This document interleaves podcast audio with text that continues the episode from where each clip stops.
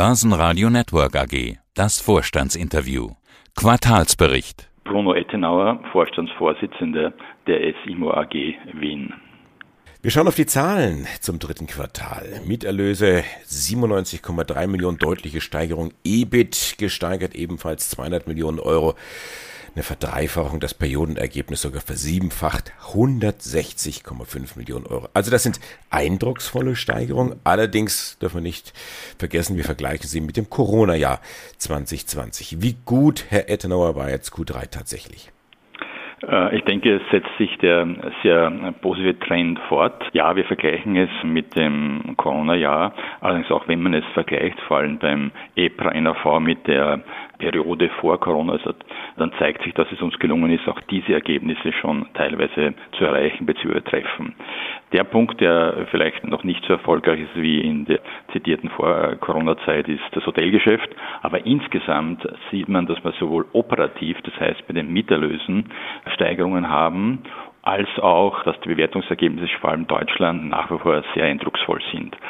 Das zeigt, dass auch die, die Strategie, nämlich einerseits in der regionalen Allokation als auch die zuletzt angekündigte deutliche Steigerung der Investitionen in Direktimmobilien Platz greift und wir werden diesen Trend fortsetzen, auch weil wir weitere Immobilien zwischenzeitig erworben haben. Wohnen, Büro, Shoppingcenter, Hotel. Hotel haben Sie schon gesagt, läuft nicht so richtig gut. Was läuft denn da am besten? Aus meiner Sicht muss man zwei Dinge, wenn man sich die Bewertungsergebnisse im Detail anschaut, dann sieht man natürlich, dass Wohnen den größten Teilbetrag oder Beitrag geleistet hat. Aber auch das Office-Thema war sehr erfolgreich.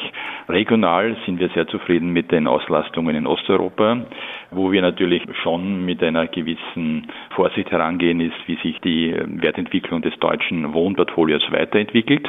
Da sind wir aber abhängig von, wie, wie so viele andere, auch von der politischen Entscheidung. Aber insgesamt, glaube ich, ist das Unternehmen sehr stabil aufgestellt. Und wie man sieht, schafft es durch diesen Multi-Asset-Ansatz, Schwächen in einzelnen Asset-Klassen durch Stärken in anderen Asset-Klassen auszutauschen. Ein Punkt und parallel dazu natürlich auch mit dieser regionalen Allokation, nämlich so quasi eine Balance zwischen Österreich, Deutschland und CE, hier auch so quasi von den, den Vorteilen von einem der Märkte immer zu profitieren. Das heißt, wenn ich Sie richtig verstehe, durch die breite Aufstellung, die Asset-Allokation, da werden Sie dann dabei bleiben und auch die breite Aufstellung, was die Regionen angeht. Ich glaube, es würde jetzt auch absolut keinen Sinn machen, auf ein Pure Play in welche Richtung auch immer zu gehen. Einerseits, weil man mit der bisherigen Variante durchaus erfolgreich war und wenn man Assetklassen korrigiert, dann macht man es zu einem Zeitpunkt, wenn Assetklassen sogar sehr gut stehen und es wäre, glaube ich, sehr schlecht für Shareholder der SIMO, wenn wir uns zum Beispiel jetzt vom Hotelgeschäft trennen würden. Daher absolut Klarheit dahingehend, wir bleiben dabei und versuchen uns im Wesentlichen auf das Wachstum und das Wachstum der Mieterlöse und der Ergebnisse zu konzentrieren. 2020, das war ein sehr schwieriges Jahr, dieses Corona-Jahr. Ist jetzt 2021 durch die Impfung alles viel leichter, wenn ich jetzt nur auf die Mieten und die Bewertungen schaue? Da geht es ja doch deutlich nach oben. Äh, ich glaube, dass 2021 äh, auch nicht leichter ist wie 2020. Der Unterschied ist der, dass man sich auf die Situation schon eingestellt hat. 2020 war überraschend. Äh, keiner, glaube ich, hat mit, mit dieser Intensität gerechnet. Jetzt sind wir mit dem vertraut, auch wenn wir es vielleicht emotional nicht mögen. Das ist, glaube ich, der Unterschied. Die Herausforderungen sind die gleichen. Sie überlappen sich auch mit anderen Herausforderungen.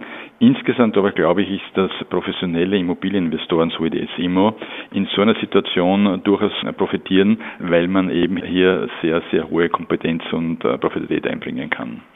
Das Ergebnis ist hauptsächlich oder größtenteils getrieben auch durch bessere Bewertungen. Sehe ich das richtig? Das ist einer der wesentlichen Treiber neben der Steigerung oder Reduktion der Finanzkosten sind natürlich die Bewertungen. Die zeigen aber auch, dass man zum richtigen Zeitpunkt auf die richtigen Immobilien und auf die richtigen Regionen gesetzt hat. Und die sind natürlich nicht immer wiederholbar, aber sie zeigen auch, wie robust das Unternehmen aufgestellt ist. Was auch geholfen hat, dass die Immofinanz Dividende wieder bezahlt hat, das tut dem Finanzergebnis gut, oder? Das wird ihm gut tun, dahingehend, weil es im Q3 noch nicht enthalten ist. Das heißt, die Dividende der Immofinanz wird erst im Finanzergebnis Q4 sichtbar sein. Das heißt, die 13 Millionen werden zu diesem Zeitpunkt sowohl das, das Finanzergebnis stärken als auch den FFO 1.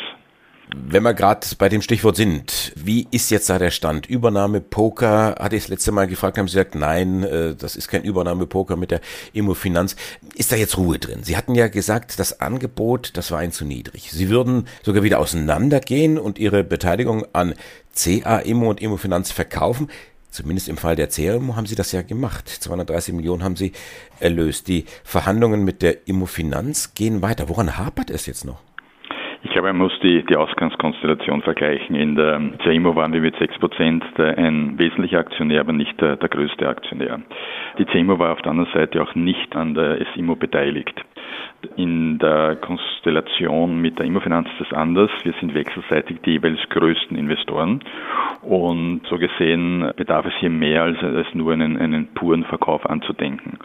Und da habe ich durchaus auch Verständnis und auch Respekt, da, wie sich die Immofinanz verhält. Und wir gehen davon aus, dass wir das dann äh, aktiv werden, wenn es für uns interessant ist.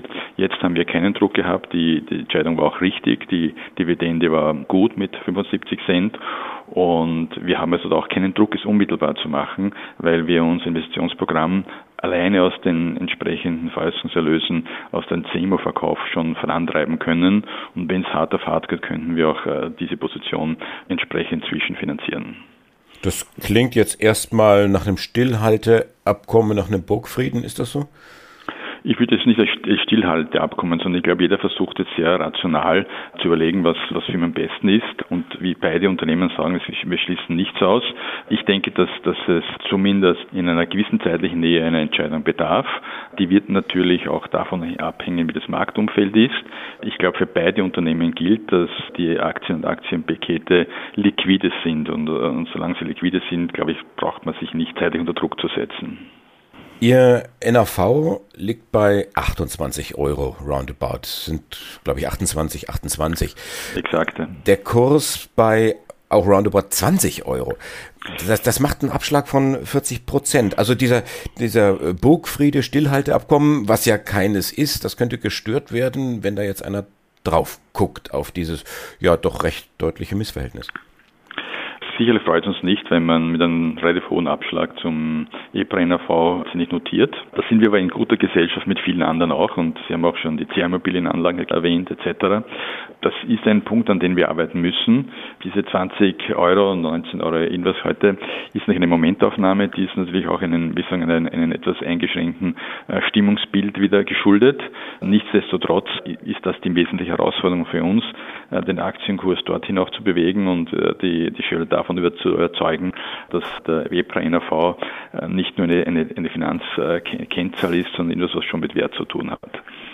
Wie gehen Sie eigentlich mit der Corona-Pandemie um? Die Lage in Österreich, die ist ja krasser noch als bei uns in Deutschland. Man hat auch entsprechend reagiert, also Lockdown für Ungeimpfte. Das tut natürlich dem Geschäft mit Shopping-Centers und Hotels jetzt nicht unbedingt gut, oder?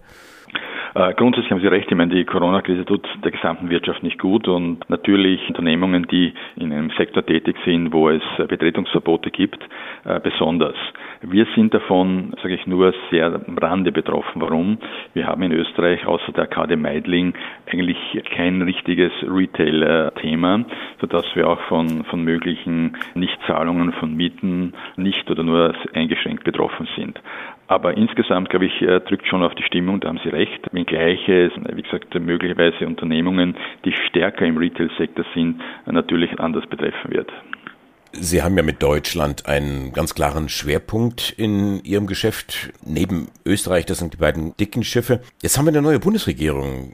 Die Ampel steht, sagt man bei uns immer. Damit haben wir aber auch äh, das Thema Mietendeckel irgendwo wieder zementiert. Das war ja schon zu hören.